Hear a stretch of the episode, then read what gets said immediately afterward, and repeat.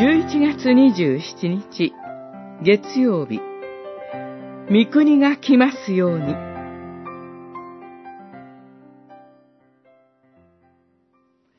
だからこう祈りなさい。天におられる私たちの父よ。皆が崇められますように。御国が来ますように。マタイによる福音書、六章、九節、十節。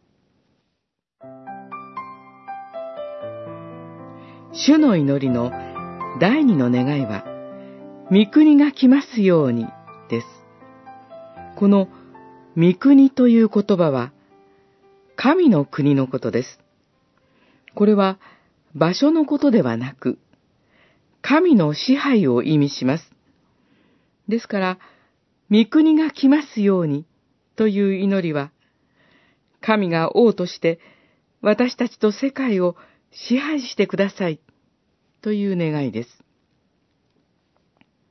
主イエスは罪を犯す者は罪の奴隷であると教えられました。人は自由に罪を犯すのではなく、罪に支配されているからです。どうすれば罪の支配から解放されるのでしょうか。主イエスの十字架の贖いを信じることによるのです。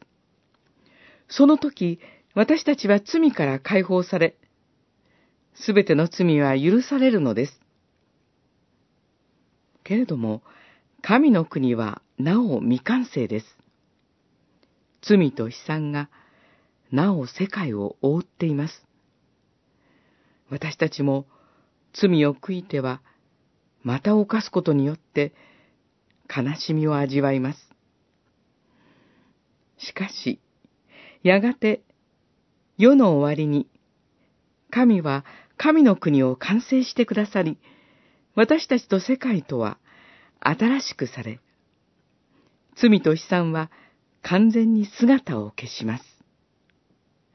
その神の国の完成を期待しつつ、今日も、御国が来ますように、と祈り続けましょう。